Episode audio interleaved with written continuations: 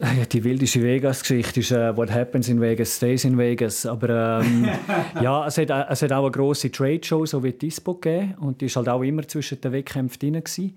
Und dort haben sich alle Snowboarder getroffen. Und da so Awards im Hard Rock Café. Und die sind irgendwann fertig gewesen. Und dann äh, ist jeder seinen Weg gegangen. Und irgendwo zu später Stunde hat es so einen Club gegeben, wo... Ähm, leger bekleidete Damen rum waren und gratis Drinks gekriegt hast. Und dort haben sich alle Snowboarder eigentlich wieder getroffen, ohne dass man abgemacht hat. Mehr Wissen über das Sportthema, das es zu reden gibt. Das ist die Aufwärmrunde, der Podcast von SRF Sport. Das ist die Aufwärmrunde zu der Freestyle-WM. Wir sind nicht zu Bakuriani, beziehungsweise einer von uns ist dort. Aber wir sind im schönen Interlaken beim Can Simmen Darf man die als Freestyle-Legende bezeichnen? Oder ist Legende ist, ist zu alt? Ja, ich glaube schon Legende. Ja, ja. Ich habe da äh, meine Spuren sicher hinterlassen im Freestyle-Sport. Und ja, lebende Legenden ist okay. Lass ich gelten. Schon? Ja, ja, definitiv. Von dir wollen wir deine Geschichten hören zu deinen Weltmeisterschaften, die du erlebt hast. Natürlich ähm, auch der andere ganz grosse Erfolg wird zu Spruch die Olympiasieg. Und nachher, weil wir zwei ja jetzt eben hier zu Interlaken sind, was zwar schön ist, aber wo die WM nicht ist, haben wir gedacht, wir nehmen den dazu, der schon ganz viele Erfahrungen gemacht hat, in Bakuriani, in Georgien. Und das ist der Jeff Baltermia, der für uns dort moderiert, Interviews macht und Sendungen macht. Ja, der Außenposten, definitiv. Hallo zusammen. Ähm, ja, ich muss sagen, die Prioritäten bei der Zeitplanung da sind auf die gelegt worden, die in der Schweiz sind, einfach, dass man es auch mal sagen kann. Aber Bakuriani mit drei Stunden Zeitverzögerung richtet sich sehr gerne nach Interlaken, natürlich kein Problem. Und wieso, wieso haben wir uns, ähm, also wieso haben wir mehr auf uns geschaut? Ja, indem wir zuerst mal verschiedene Zeiten angegeben haben. Die erste war, glaube ich, kurz vor dem Fuß für mich. Und jetzt haben wir es immerhin noch kurz vor dem Nacht reingedruckt. Das ist schon okay. Aber ich habe da keine grosse Rücksicht, ja, keine grosse Rücksicht gespürt auf den Zeitplan zu Bakuriani. Ja, aber ist gut. Das ist kein Problem. Die Legende, wir haben schon gehört, wir haben eine Legende hier im Call und die geht natürlich vor. Kein Problem. Legende tut abnicken. Danke vielmals. Bakuriani. Die WM hat angefangen mit äh, Snowboarder auf der Alpinpiste. Bis jetzt ist es für mich eine WM, die eine schlechte Piste hatte, äh, die gebrochen ist, obwohl es Minusgrad ist. Äh, es, hat, es ist eine WM, es wahnsinnig viele Schweizer Medaillen gegeben hat.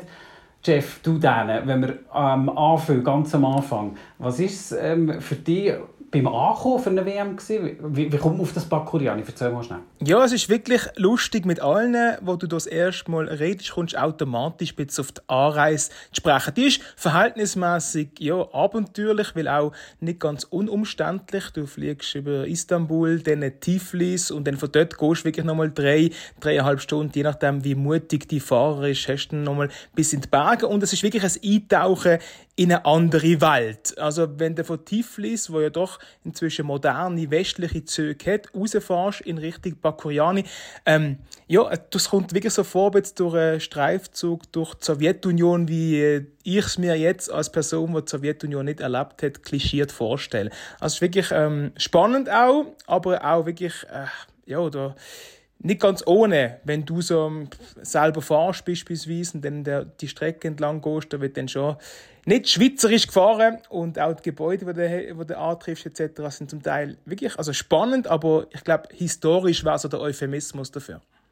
Und wenn du sagst, wie ich mir die Sowjetunion vorstelle, also Plattenbauten, äh, Verfall, Grau... Du triffst alles, das ist ja spannend, das hat man schon gesagt, uns im Vorfeld, das Land, das ist sich noch wirklich immer mehr westlich am orientieren, aber genau, Gebäude beispielsweise, aber auch Autos, die du siehst, sind wirklich so wie aus alten Filmen. Es ist extrem spannend, es mischt sich so die Nostalgie mit der Moderne irgendwie. Aber man muss dann sagen, wenn du aufs Bak auf Bakuriani reinfährst, dann ist das schon eine, eine andere Welt. Und das Bakuriani ist, ist ganz spannend, weil es ist wirklich es ist ein richtiger Wintersportort und irgendwie ist es ein bisschen so wie eine große ja, wie ein großer Vergnügungspark. Es hat überall so Karusselle, es hat überall so Stand mit Büchsenschießen, mit Plüschstiel, die du im ganzen Ort. Dann hat es mit eine grosse Paintball-Anlage, wo du Häuserkampf machen kannst. Nebendran kannst du Schneetöpfe rennen fahren. Also es ist wirklich darauf ausgelegt, dass Georgier da kommen und eine gute Zeit haben. Und es hat ganz viele Familien da, der Ort ist richtig voll. Es wird bis am 9 Uhr oben auf der Piste mit Flutlicht Ski gefahren. Also es ist wirklich ein cooler Ort und es ist wirklich ein Wintersport. Der, Georgier geht, glaube wirklich, also gern hier an. Und ich, ich kann auch nachvollziehen, wieso. Es bietet schon einiges, das eigentlich kleine Dorf. Es klingt eigentlich super. Es ist eigentlich eine ideale Ausgangslage für die Athleten, die dort sind. Also sie können sich zum einen wirklich darauf konzentrieren, auf ihre, auf ihre Wettkämpfe und nebendran haben sie auch ganz viele Sachen, die sie machen können. Wie wir auch beim Nikolaus Huber äh, auf dem Instagram gesehen haben, der ist schon wieder als Batman verkleidet auf dem Schneetöpf unterwegs gewesen. und natürlich habe ich auch äh, bei diversen Athleten all die Karussell und das ganze Kilby-Zeug, Anführungsschlusszeichen, gesehen, dass das inszeniert worden ist. Und wie, wie tönt es denn für dich, wenn, wenn du an deine Vergangenheit denkst? Ist das, ist das etwas, wo, wo jetzt irgendwie gerade etwas weißt, anklingt? Irgendwie eine WM, die du hast? Oder oder, oder eine Weltgeburt? Ja, also bei gewissen Weltgeburt äh, hast du schon gehabt, aber wir haben den meistens verschoben und dann ist zum Teil ist Las Vegas natürlich auf dem Programm gewesen. Das kommt mir natürlich immer in den Sinn, oder? Und dann hast äh, Vegas mitgenommen und Vegas ist ja auch einfach absolut jenseits von Gut und Böse mit allem, was du dort machen kannst und erleben kannst. Und es ist dann immer noch zwei, drei Tage ist dann auch immer gut gewesen, wenn du wieder hast können, weiter in den Schnee gehen. Aber äh, das hat eine Weltgeburt nicht, oder? Ja, viele Weltcup-Orte sind halt in äh, Lake Tahoe gewesen. und äh, du bist auf LA geflogen und bist über halt Las Vegas äh, und dann noch ein bisschen geblieben. Genau, noch ein bisschen geblieben und das ist halt äh, immer gut aufgegangen. Aber äh, ja, Vegas war sicher crazy. Gewesen. Und was ist in dieser crazy Zeit, in dieser wilden Zeit, wo Snowboarden mal hast, was ist so die wildeste Vegas-Gesicht? Ja, die wildeste Vegas-Geschichte ist uh, «What happens in Vegas stays in Vegas». Aber ähm, ja, es hat, es hat auch eine grosse Trade-Show, so wie die ISPO gegeben. Und die war halt auch immer zwischen den Wettkämpfen drin. Gewesen. Und dort haben sich alle Snowboarder getroffen. Und da so Awards im Hard Rock Café. Und die sind irgendwann fertig gewesen. Und dann äh, ist jeder seinen Weg gegangen. Und irgendwo zu später Stunde hat so einen Club gegeben, wo... Ähm, leger bekleidete Damen rum sind und gratis Drinks gekriegt hast und dort haben sich alle Snowboarder eigentlich wieder getroffen, ohne dass man abgemacht hat. ja. Und ähm, ist, ist so das Klischee von dem, von dem auch ein bisschen wilden, von dem ein bisschen anders, von eben wild, ähm, schon berechtigt, oder? Aus heutiger Sicht, wenn du zurückschaust, denkst du, ja, ja, ist halb so schlimm gewesen. Ja, also es haben ganz andere äh, Leute, die in Vegas waren, zu dieser Zeit auch so gemacht. Aber äh, ich glaube, es hat halt einfach immer gewisse Charaktere gegeben, die das mehr ähm, zelebriert haben als andere. Aber ähm, eben, ich bin nie ein großer Fan von der Stadt. Ich bin lieber länger äh, einen Tag in den Bergen gewesen. Aber es war schon cool, gewesen, zum Vegas einmal so gesehen und erlebt zu haben. Jeff, du hast jetzt schon viele Sportler erlebt ähm, oder auch schon ein paar erlebt, mit denen auch ähm, weißt, Interviews gemacht. Wenn du das mit, mit den Sportlern heute vergleichst, musst du lächeln, wenn du so Zeug hörst. Oder, oder äh, hast du das Gefühl, das gehört auch noch dazu?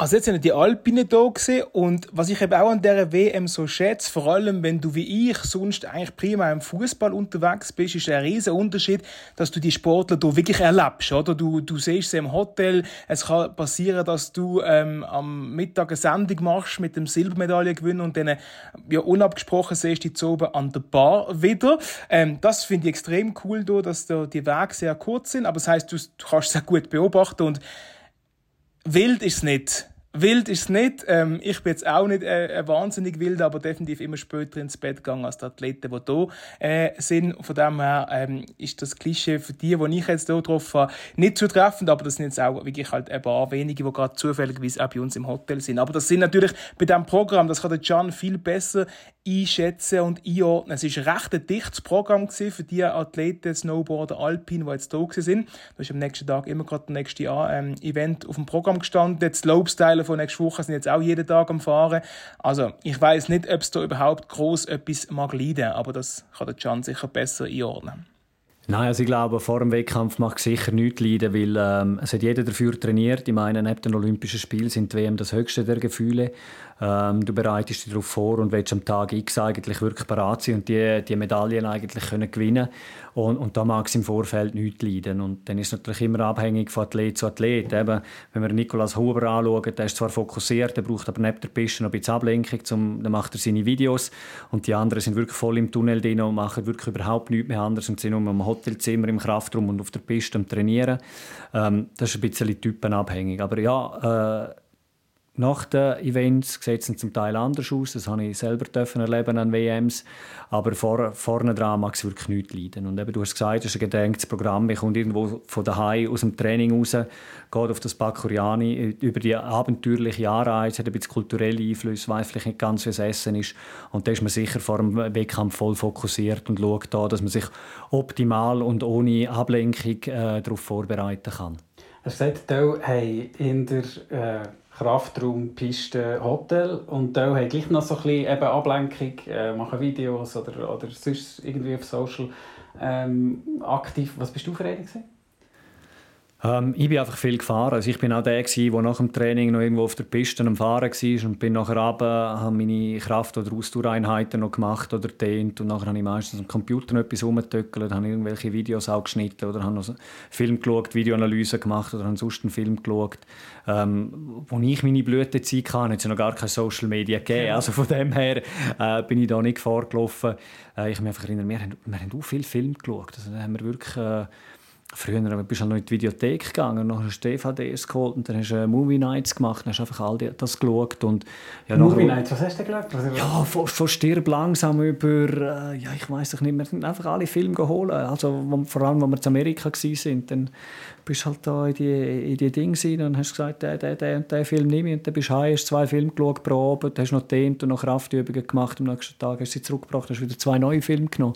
Und so haben wir, äh, haben wir die Abend durchgebracht. Und nachher, je mehr das dann halt digital geworden ist, hast du halt irgendwo probiert, was für Filme kriegst du im Internet und äh, hast mehr angefangen zu chatten oder spielen. Und dann sind die ersten gekommen, die Serien geschaut haben, die dann irgendwie, ich will die alle Netflix-Serien heißen, das war noch nicht Netflix. Gewesen wo, wo die geschaut haben und denen völlig verfallen sind und eigentlich gar nicht mehr im Schnee waren, sondern nur noch haben schauen, wie, wie geht es jetzt weiter in der nächsten Folge. Prison Break hat die geheißen. Ganz schlimm. Prison Break? Prison Break, ja, wo irgendwie einer im, im, im Gefängnis ist und sich nachher Ausbruchkarten tätowiert. Und ein paar Snowboard-Kollegen, die süchtig waren nach dem. Okay, aber du bist nicht, du bist, äh, der, wenn ich dir jetzt vorhin zugelassen habe, bist du eher auf der seriösen Seite gesehen? Selbstverständlich. Selbstverständlich. Bis der Wettkampf vorbei war und dann hat einen Abend hat's eine Ausnahme gegeben, wenn ich gut war und sonst bin ich seriös. Gewesen. Immer noch seriös übrigens. Immer noch. Und ähm, der, über, über, was ist denn so an WMs, wenn sie in der Türen war, hat es den, den oben gegeben? Ja, selbstverständlich. Also unbedingt. Also, man muss ja ein bisschen das Rad von der Zeit zurückdrehen. Als ich Weltmeister geworden bin im 2001 und im 2002 war es ein Toursieg. Du hast äh, das ganze Jahr fahren und dann hat es den ISF-Toursieg gegeben. Und ähm, der hat halt wie ein Tourist, das hat halt äh, erzählt äh, über die ganze Saison. Der Gesamtweltcup. Der Gesamtweltcup, genau. Und das war auch der ISF-Weltmeister, den ich zweimal gewinnen durfte. Und das war immer zu Davos, die zweimal, die ich gewonnen habe. Und dann hast du gewusst, hast äh, am Abend noch Final gehabt, dann hast du gewusst, gut, ich habe die Tour gewonnen, ich bin Weltmeister. Und dann ist es schon abgegangen. Ja, Bolgenschanze, also zuerst Bolgenplaza, nachher Bolgenschanze. Ich habe mal in Davos gewohnt, die haben dort alle kennt, jeden an der Bar und überall. Und das ist zum Teil brutal abgegangen. Okay. Das war eine coole Zeit. Und was ist denn die Geschichte, die du darfst erzählen, was abgegangen ist? Ja, also ich weiss, äh, beim zweiten Mal ähm, hat es noch ein Festzelt vor Ort und dann haben wir gedacht, so, jetzt gehen wir heim duschen, bevor wir in den Ausgang gehen. Dann hat so einen schönen Kasten äh, Bier dort gehabt, Galandabräu glaube ich. Dann haben wir gesagt, komm, dann nehmen wir mit, dann können wir gerne noch duschen. Meine Brüder sind dabei gewesen, und zwei Kollegen, dann nehmen wir dann mit ins Hotel und dann sind wir gut vorgelöst. Äh, beide äh, halt an einer Ecke gekippt, ich und mein Bruder laufen raus zum Festzelt und dann ist der Klaus May, der Bergbahndirektor, uns entgegengelaufen, schaut uns an und sagt, Jungs, was macht ihr? Wir so, äh, wir gehen in den Ausgang. Und was macht das Bier? Hm, das kommt mit. Der Klaus May um sich geschaut, hat gesagt, ich weiß von nichts, aber Abmarsch jetzt. er hat uns dort den, ähm, den Ausgang vorfinanziert eigentlich. Chef, du bist jetzt in dem Bakuriani. Was machst du oben? Ich finde das ein spannender Punkt, wo der Giando mit dieser Zerstreuung ein bisschen angebracht hat, oder? Wo, wo für die Athleten, aber eigentlich auch für uns Medienschaffende wichtig ist, wenn du lang an einem Event bist.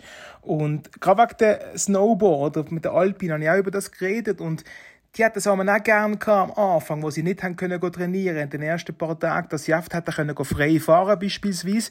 Aber es ist noch spannend, das ist nicht gegangen, weil die Pistenverhältnisse zu riskant sind wegen der wegen der Steine oder sonstigen Sachen, dass sie, also die waren wirklich mit ihren Rennbrettern gegangen und hatten die, die allenfalls kaputt gemacht. Oder Aerials jetzt, die so lange muss warten, die sind wirklich tagelang im Hotel.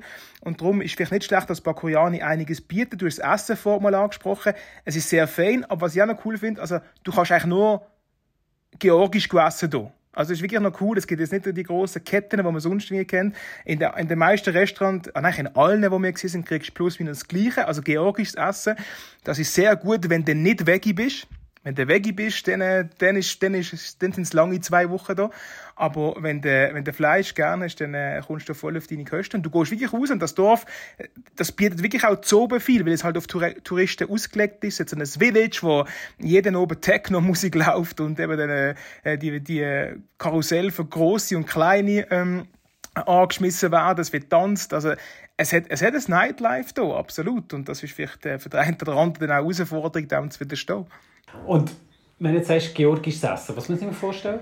Ja, ich würde es beschreiben, so eine Art Eintopf sind die meisten. Also es ist immer eigentlich Fleisch mit ganz viel Soße, Brühe. Ich kann es nicht immer identifizieren, ehrlich gesagt. Ähm, und Karten ist auch noch lustig. Es ist eigentlich praktisch nicht auf Englisch angeschrieben hier.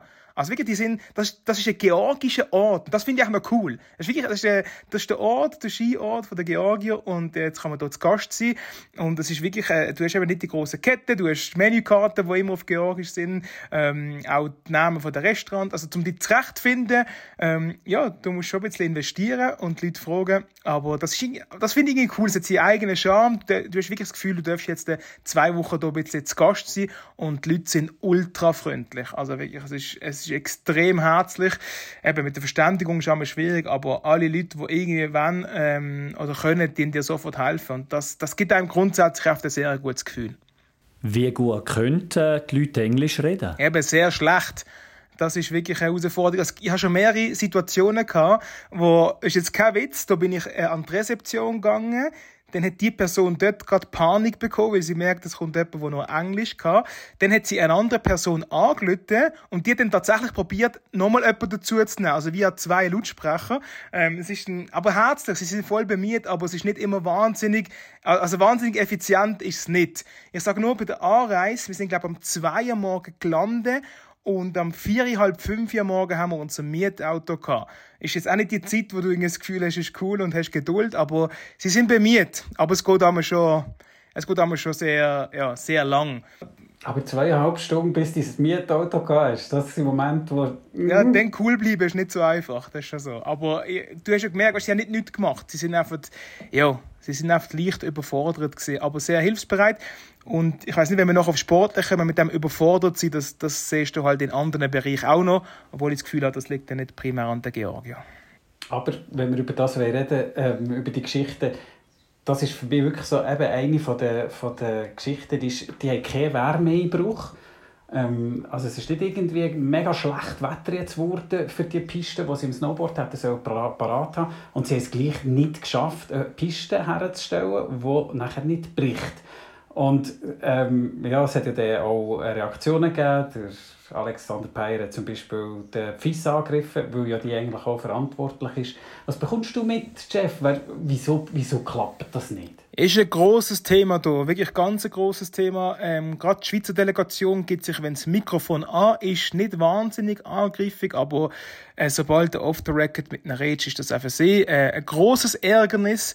Ähm, sie sagen klar, da ist vor zwei drei Wochen sind die grossen Fehler gemacht worden und da ist die FIS in der Verantwortung, weil die FIS hat Leute, sie haben das Gefühl, dass bei einer WM, wo so viele Sportarten oder Disziplinen aufeinandertreffen, was ja eigentlich cool ist vom Event, aber dass dann halt nicht überall Spezialisten hast. Ist für mich auch nicht nachvollziehbar, wenn es um eine WM geht, aber das Gleiche haben wir bei Aerials.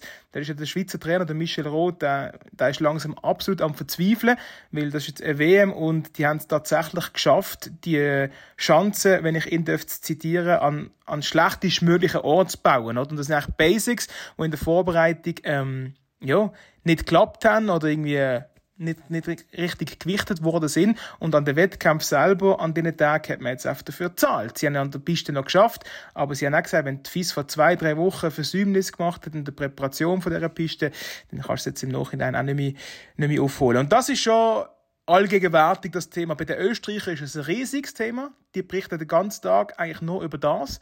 Ähm, und bei den Deutschen zum Teil auch. Die Schweizer sind da noch ein bisschen diplomatischer.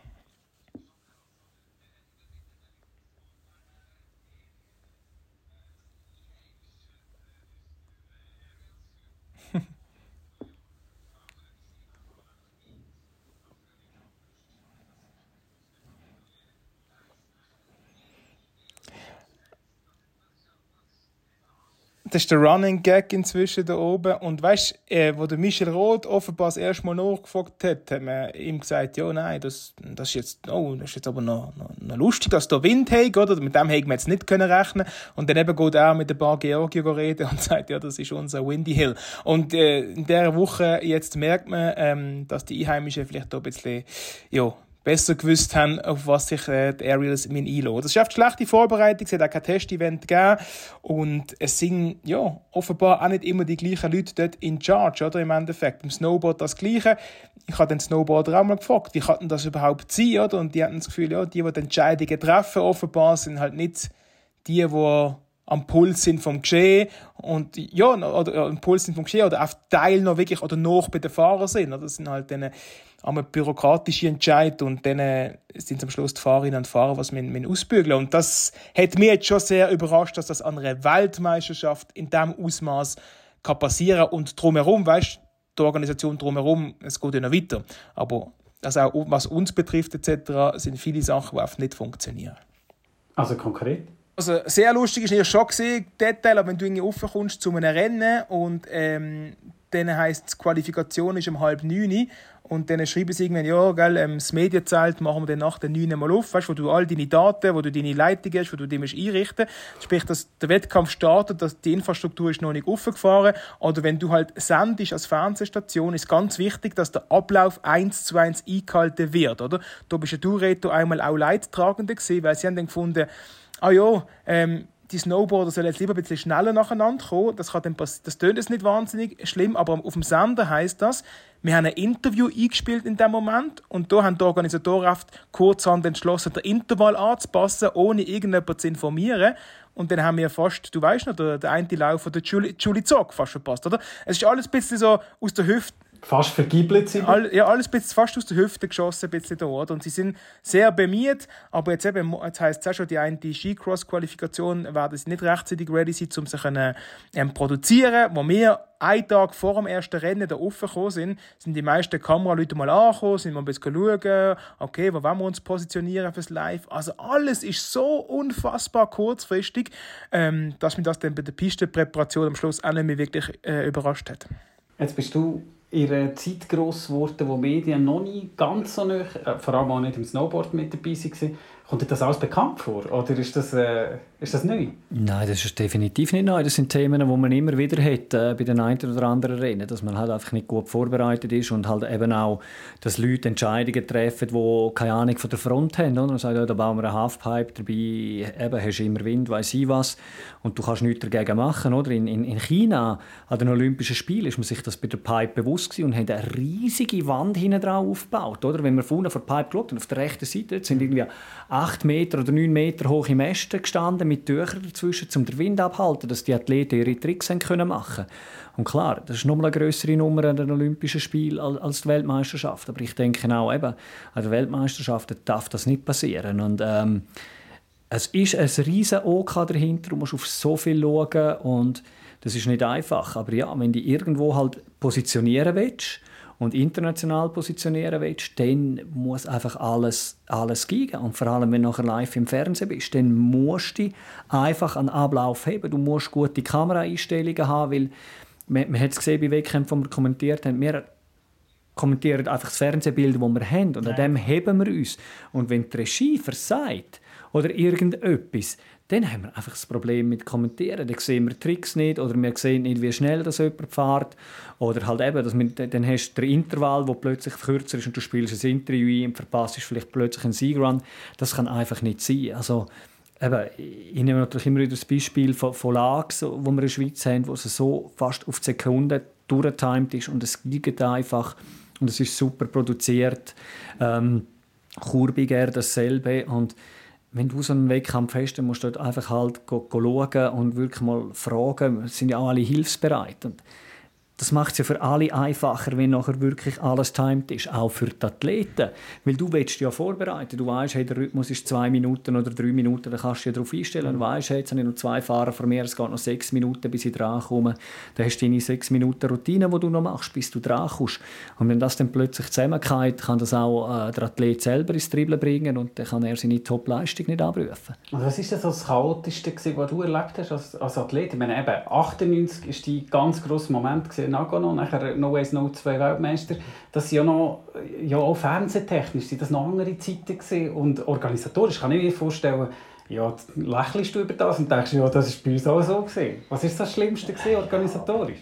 Ja, halt eben, dass die Infrastruktur nicht gut ist, das haben wir immer wieder gehabt. Dass, dass, dass irgendwo an einen Ort gekommen ist, wo einfach sagen, hey, das geht nicht. Zu flache Landungen im Slopestyle, ähm, Pipe, wo, wo, wo zu kurz ist oder Pipe, wo nicht gut geshaped ist, wo einfach weißt, hey, das braucht jetzt einfach zehn Stunden, um das auszubügeln, oder?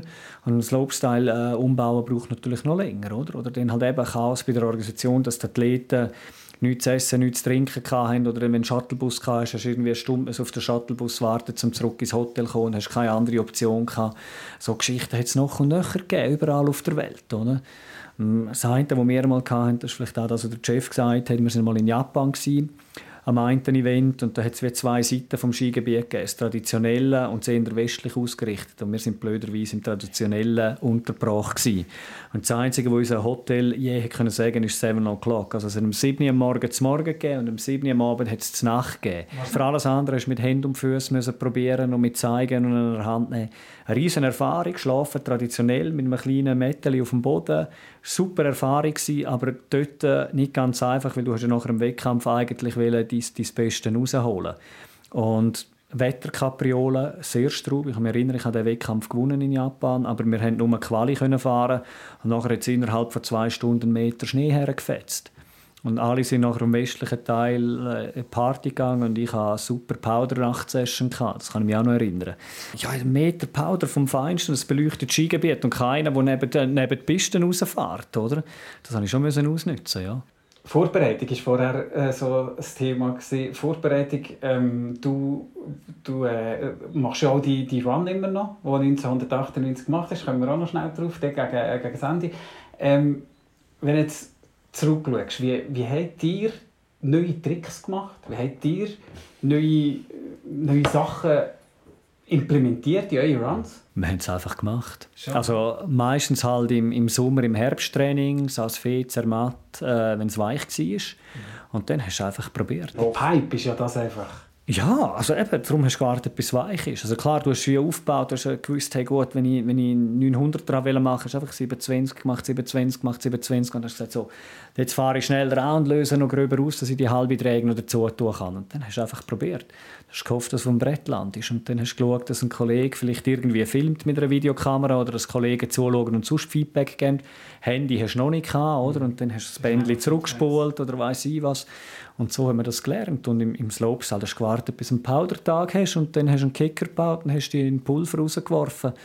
Und klar hast du dich mental darauf vorbereitet. Also du hast ja schon gewusst, okay, ich, ich habe schon den und den Trick und dann kann ich das und das kann ich darauf aufbauen. Also du hast nicht einfach gesagt, wow, ich will das probieren, was du noch nie irgendwie gemacht hast oder was es noch nicht gibt, sondern du hast gesagt, hey, das kann ich schon, auf dem baue ich aus. Also es war immer modular eigentlich. Aber dann hast du wirklich den richtigen Tag verwischen, dass es einigermaßen eine weiche Landung ist und hast gemerkt, hey, das funktioniert. Und dann hast du dort darauf aufgebaut, im Powder, und nachher hast du dann wirklich mal auf einem Parkkicker probiert. Auch wenn es hart und easy war, oder ihr Pipe halt. Der Elias Ambi hat mir das genau so erzählt, eben auch äh, der, unser Experte im Ski-Freestyle, wo er gesagt hat, ja, wir haben halt wirklich ähm, die, die Powder-Momente gehabt, oder? wo der vielleicht auch mal verrückt ist, aber durch das sind wir viel, viel konzentrierter auch bei der Sache gewesen, weil es halt einfach nichts hat leiden eigentlich. Verglichen, wenn du jetzt heute mit den AirPads vergleichst, wo die neue Generation kommt in fünf Jahren spätestens ausschließlich von den AirPads, was verändert das? Ja, extrem. Eben. Wir sehen, äh, wir haben ja in der Schweiz die glückliche Situation, dass wir einen Landingbag haben in Lese, wo man wirklich äh, im Sommer trainieren kann. Und dann kannst also so eine riesige Matte, eigentlich eine Luftmatte, wo man, wo man auch auf dem Kopf kann landen kann, ohne dass man... Ja, also es empfiehlt sich nicht auf dem Kopf landen. Aber okay. es ist eigentlich, man hat einen Sprung, wo man so auf einer Zahnbürstenmatte anfährt ähm, mit verschiedenen Winkeln beim Absprung und da kann man auch Kurven machen und dann äh, ist es wirklich so ein Luftküsse in der Landung, die auch steil ist. Also man kommt nicht ins Flache, sondern man landet wie beim richtigen Sprung im Steilen, kann auch rausfahren, muss sich nachher einfach fallen lassen, dass man abbremsen kann. Ähm, die Japaner haben das schon lange, die Amerikaner auch und die haben extrem gute Trainingserfolge damit und ähm, das wird extrem für sie gehen. Hättest du es auch wollen? Hey, ich habe es cool gefunden, so wie es wir hatten. Also ich habe äh, recht viel mit meiner Frau einmal darüber diskutiert, jetzt, was meine Kinder haben. Oder meine Kinder haben zwar keine Ambition, aber sie fahren extrem gerne im Park. Aber die kommen jetzt im Park, bei uns in Grindelwald im Park stehen Kicker, äh, S-Line, wo man einfach drüber fahren kann. Nachher geht es auf M-Line, wo irgendwie 6 Meter weit kumpen muss, dass die Landung kommst. Dann kommt L-Line, wo halt irgendwie 10 Meter weiter kumpen muss, dass die Landung kommst. Das können vom Skill her können die grossen drei das meistern. Aber hey, früher bei uns, wir haben uns das selber müssen schaufeln. Wir haben uns müssen überlegen, wo tust der Absprung her, wie hoch baust du den Absprung, dass du in die Landung reinkommst. Und irgendwann, als, als zwölfjähriger Bub, bist du das Limit gekommen, zum Bauen. Ich meine, da hast du nicht irgendwie 10 Meter Kicker können bauen mit einem riesigen Luftschutz. Das hast du gar nicht schaufeln können. Und zudem hast du gewusst, der Powder schmilzt und schießt ja so lange schaufeln, du ja eigentlich gumpen, ja, oder? Und, und das ist heute schon anders. Also, ich glaube, Kids kommen viel früher an eine sehr gute Infrastruktur her, wo sie gut und immer gleich trainieren können. Das haben wir ja nicht können, weil der Powder ist irgendwann verbombt, sie eine neue Chance müssen bauen. Es birgt aber auch gewisse Gefahren, weil sie wissen eigentlich gar nicht, was es braucht, um überhaupt so eine Infrastruktur herzustellen und was es mit dir machen kann, wenn es eben nicht, äh, wenn es nicht aufgeht. Und so die, die Tricks, so die, im Moment habe ich das Gefühl, es geht von Saison zu Saison geht es einfach noch eine halbe weiter. Es geht immer weiter. Und es ist, aber es war immer so, gewesen, wenn wir zurückschauen. Es ist mal einer gekommen, der hat einen 1080 gemacht, der hat grusig ausgesehen. Dann ist der Nächste gekommen und hat es ein bisschen schöner gemacht. Dann hast das Gefühl, ah, das geht. Und dann sind die nächsten fünf gekommen und die haben es schön gemacht. Oder?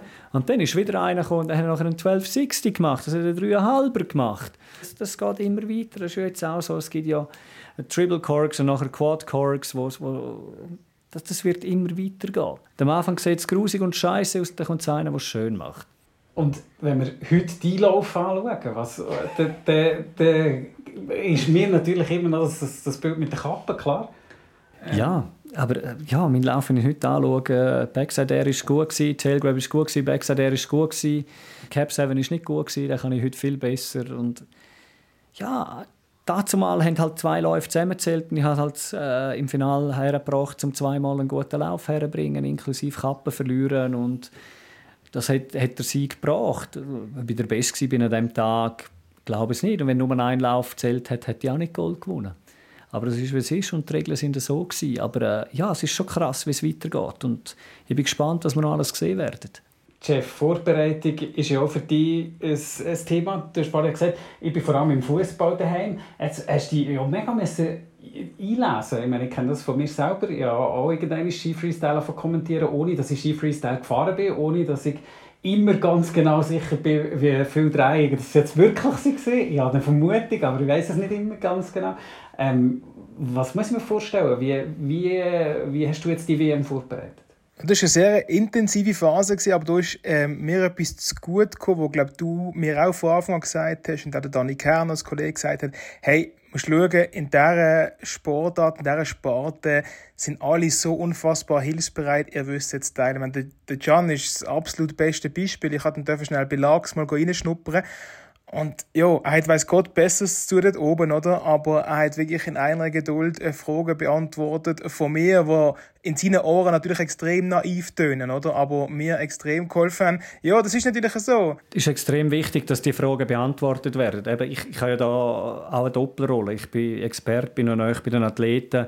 Ich will ja aber auch, dass die Übertragungen gut sind und darum helfen wir einander. Weil mein Interesse ist ja, dass Snowboarden oder auch Freeski so gut wie möglich einem breiten Publikum präsentiert wird. Weißt, wenn, wenn du irgendwo in eine Sportart reinkommst und das Verständnis hat der Elias und ich haben das ja auch und, und, und andere auch. Und dann, dann, musst du sagen, hey, du musst zehn Schritte zurück und der hat wirklich noch die Frage, wie kann man rückwärts fahren? Oder wieso sieht beim Snowboarden äh, hin und vorne gleich aus, oder? So banale Fragen und das musst du beantworten, weil das hilft dir, zum Sportart nachher besser verstehen. Aber die Zeit musst du dir eben wirklich nehmen, dass, ähm, dass nachher das Produkt oder halt eben ein Kommentar oder, oder die Interviews alles besser werden, dass, dass derjenige, der das macht, auch das Know-how hat und ein bisschen versteht, ähm, von dieser ganzen Geschichte, wie, wo, was. Und ich sage, es gibt keine dummen Fragen und eben, das, das musst du aufarbeiten. Ich meine, wir leben seit, ich lebe seit, wow, also überlege, wann habe ich angefangen Snowboarden? Ich lebe seit über 30 Jahren mit dieser Materie. Für mich ist das so viel klar. Aber ich habe das zum Teil auch mit meinen Kindern, dass sie mich irgendwo etwas fragen können. Dann sage ich, ja, ist ja klar. Aber nein, in ihren Augen ist es nicht klar. Ja. Das ist ein bisschen das Gleiche, wenn ich irgendwo etwas Neues lerne. Dann fange ich auch bei Null an, wenn ich einen Experten frage. Und dann muss der auch zehn Schritte zurückgehen und sagen, ja, ist ja klar, oder? Genau. Und der erklärt es und dann, dann wirst du ja besser und dann kannst du wachsen, aber du hast das Fundament, wo, wo du brauchst, um es nachher noch besser zu verstehen. Und ähm, Jeff, was ist das Schwierigste gewesen?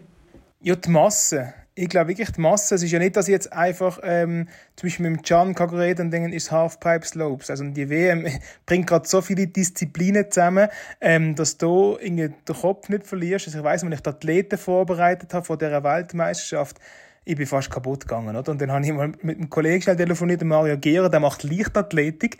Und das hat mir dann wieder gut das ist noch viel extremer dort. Aber ich muss sagen, ähm, ich lerne auch jeden, jeden Tag hier, weil du die, die Trainer und Athleten nicht nur an der Piste siehst, die Woche beispielsweise, sondern wirklich, wie vorher erwähnt, in der Lobby laufst du über den Weg, wenn sie die sehen, weil das ist noch spannend, die sind eben auch sehr interessiert, oder? Ähm, die, und die sind eben, wie der Can auch sagt, auch daran interessiert, das Produkt gut wird. Die kommen ganz oft bläudeln, haben selber irgendwelche Fragen und dann kommst du ins Gespräch und bist wie ein Schwamm halt. Du, du suchst alles auf und ich habe jeden Tag ähm, neue, neue Infos bekommen und ähm, ganz viele, so ganz viele Aha-Momente habe ich in den letzten paar Monaten und jetzt vor allem in den letzten paar Wochen und auch in dieser Woche. Und das ist halt extrem cool. Ich gehe jetzt bis von Tag zu Tag, von, von Event zu Event und du mit dann immer mit den Leuten nochmal austauschen und du erfährst so viele Sachen.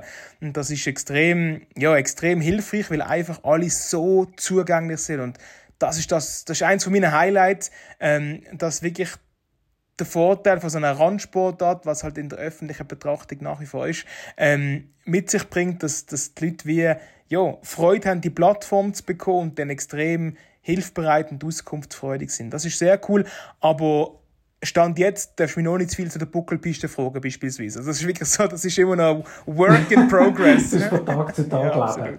Buckelpiste, bist du noch, nicht, bist noch nicht ganz der Sheriff. Ja, sich also alle Athleten vorbereiten natürlich, das schon. Und, äh... und sag mal, ist noch alle Athleten vorbereitet. Was, ist, was, was hast du dort gemacht? Ja gut, ich bin alle Schweizer durchgegangen, die, die für die WM äh, selektioniert werden. Und da ist mir jetzt bei weitem nicht jeder Name gleichgeläufig gewesen. Und dann Karriere, wirklich Karrieren durchgestrahlt, äh, ihre eigenen Biografien angeschaut, weil für mich musst du dir vorstellen, wenn ich vor Ort moderieren und mit denen Interviews mache, ist ja mein Ziel, nicht 0815 zu machen und alles, was du halt irgendwie ein bisschen weißt über die Athleten, kannst du denen im Interview im besten Fall einfließen lassen. Oder wenn sie von etwas reden und du weißt nicht, was das genau ist vor zwei Jahren, ja, dann ist es schwierig, aber wenn du darauf kannst eingehen das ist, das ist nicht extrem cool.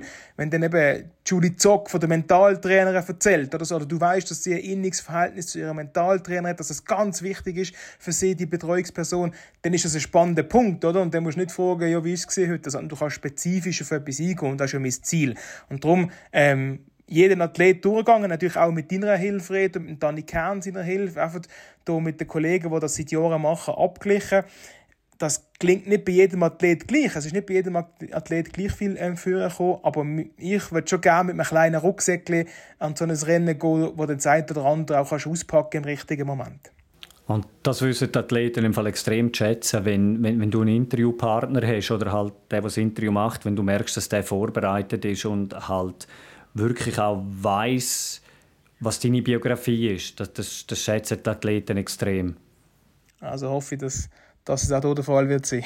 Danke. Aber ich glaube auch, es ist glaube auch eine Art von Respekt, weißt, gegenüber denen, äh, denen, die dort teilnehmen.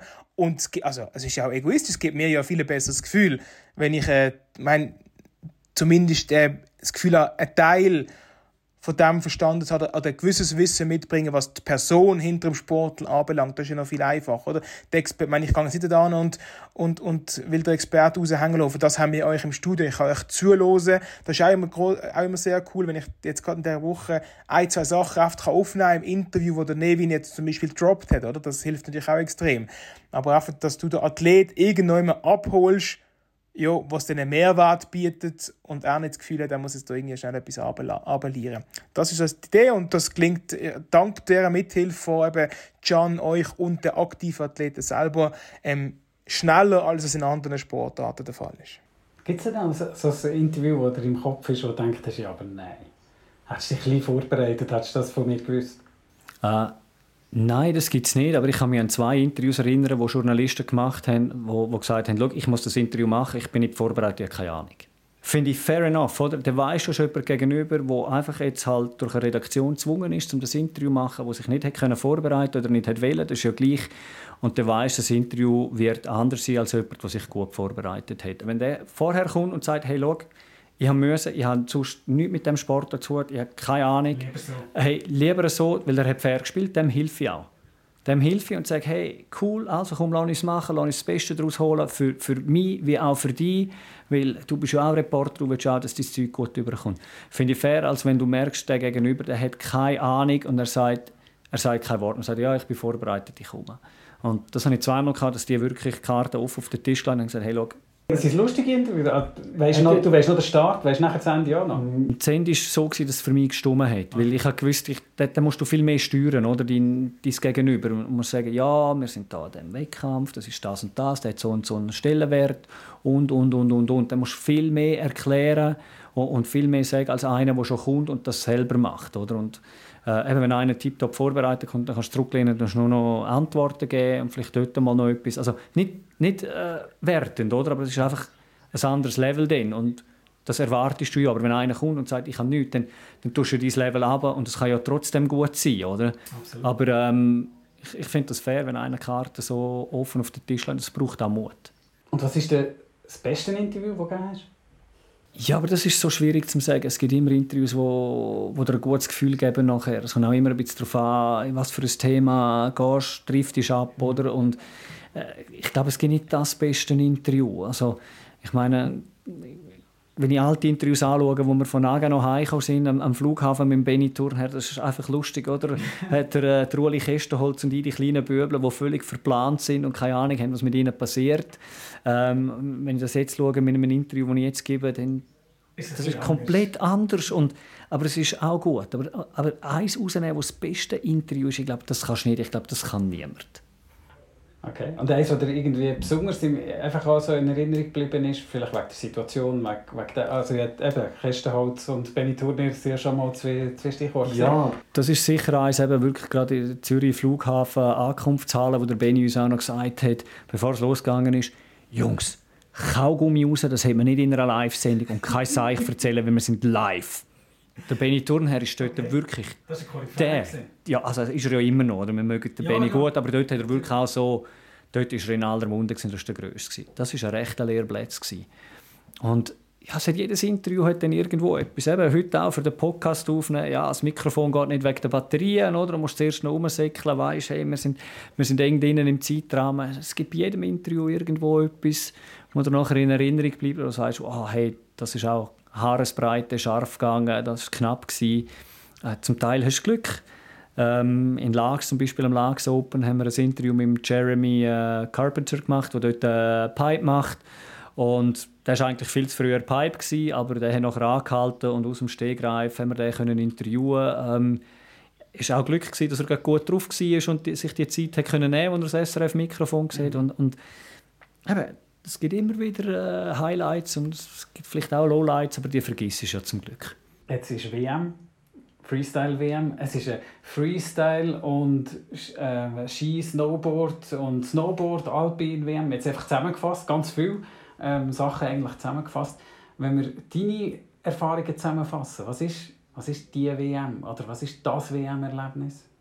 Gibt es ja, also das WM-Erlebnis habe ich es ja vorher gesagt. Bei mir sind es Tourgewinn. Ähm, und ich glaube schon, das zweite Mal im, im 2002, wo ich, wo ich die Weltmeisterschaft oder Toursieger kann lang, das war speziell. 2002 ist viel passiert.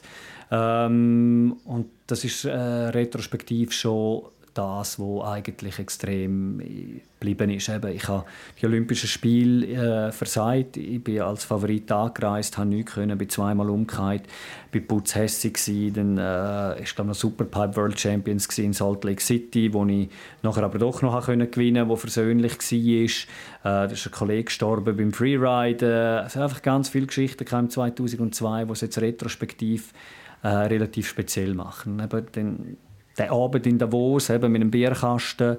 Ich weiß, meine Brüder sind dort gewesen, ähm, Kollegen sind dort gewesen. Ich habe es nicht erwartet, zum Weltmeister zu werden, weil wir sind alle so nah zusammen gewesen. Und, und dann ist das nachher aufgegangen und in Davos sowieso. Ich in Davos dürfen wohnen schon äh, einmal vorher und das war einfach grandios gewesen. Und jetzt reden wir ja über eine Weltmeisterschaft, die äh, also von der FIS organisiert wird, von der bösen, bösen FIS.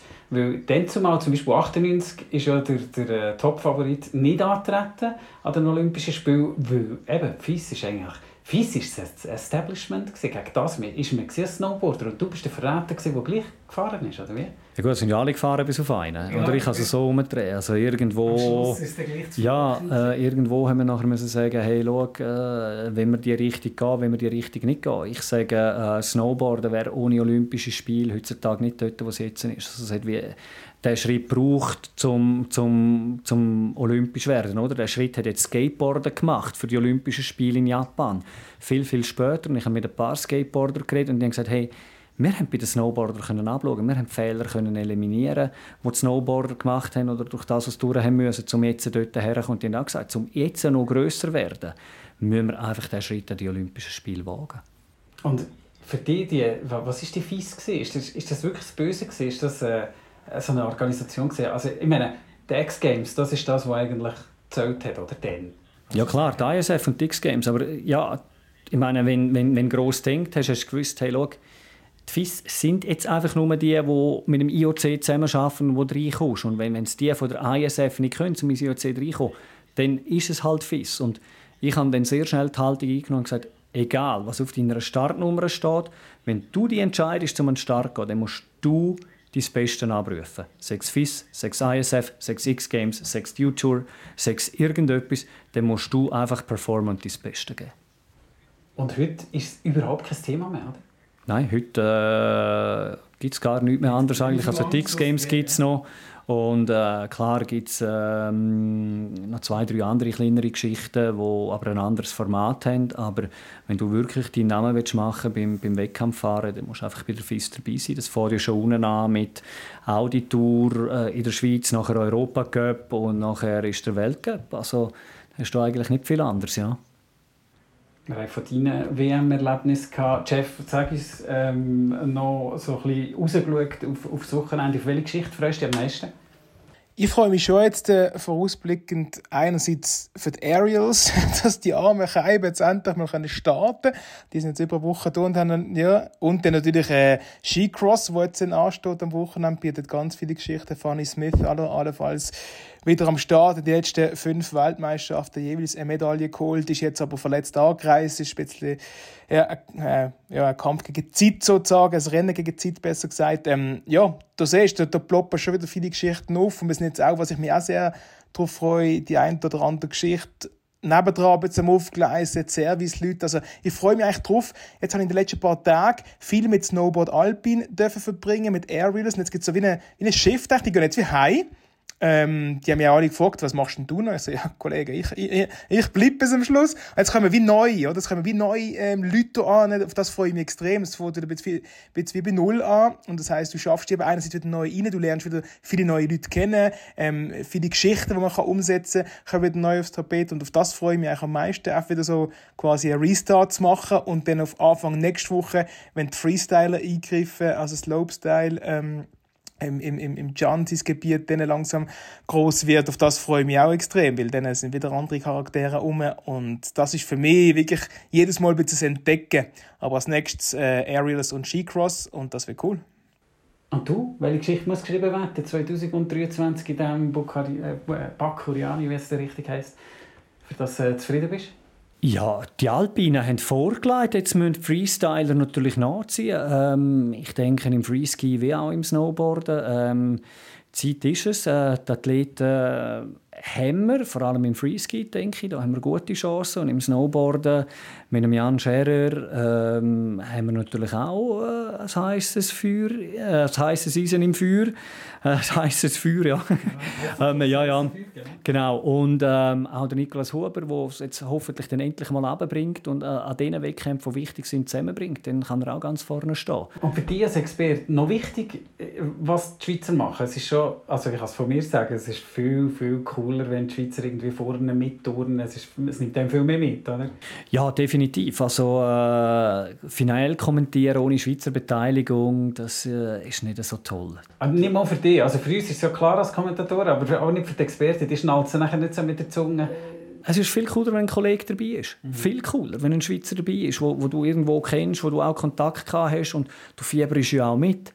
Klar, schlussendlich ist es ein Job, wo, wo, wo wir sehr gerne machen. Man, man, kennt sich auch international, ganz klar. Aber hey, vor allem an einer WM, wo es um so viel geht, hey, da müssen Schweizer dabei sein und die müssen vorne mit dabei sein. Ich freue mich auf all diese Wahlmomente. Ich freue mich auf die Schweizerinnen und Schweizer, die vorne dabei sind. Und ich weiß, ich weiß noch ganz genau, wo äh, an den Olympischen Spielen die Slopestylerinnen anderthalb Tage lang auf dieser Slopestyle-Piste äh, gefahren Und nachher sind die Männer gekommen. Und ich habe so das Gefühl, ja, die machen jetzt die machen ähnliche Sachen. Und so die ersten fünf konnte ich fast nicht kommentieren, weil ich es mir nicht zugebracht habe, was dort möglich ist, was noch mehr möglich ist. Ähm, ohne dass man es jetzt irgendwie werten aber so eben irgendwie ähm, nicht nur auf, auf, das, auf das Rail raufgumpen, sondern vorher noch ein Flip, also ein Salto oder ähm, nur ganz knapp oder äh, nur Taps oder so. Das ist schon nachher die Wow-Momente, wo ich mich sehr, wo ich mich sehr darauf freue. Auch, auch von den Schweizer natürlich.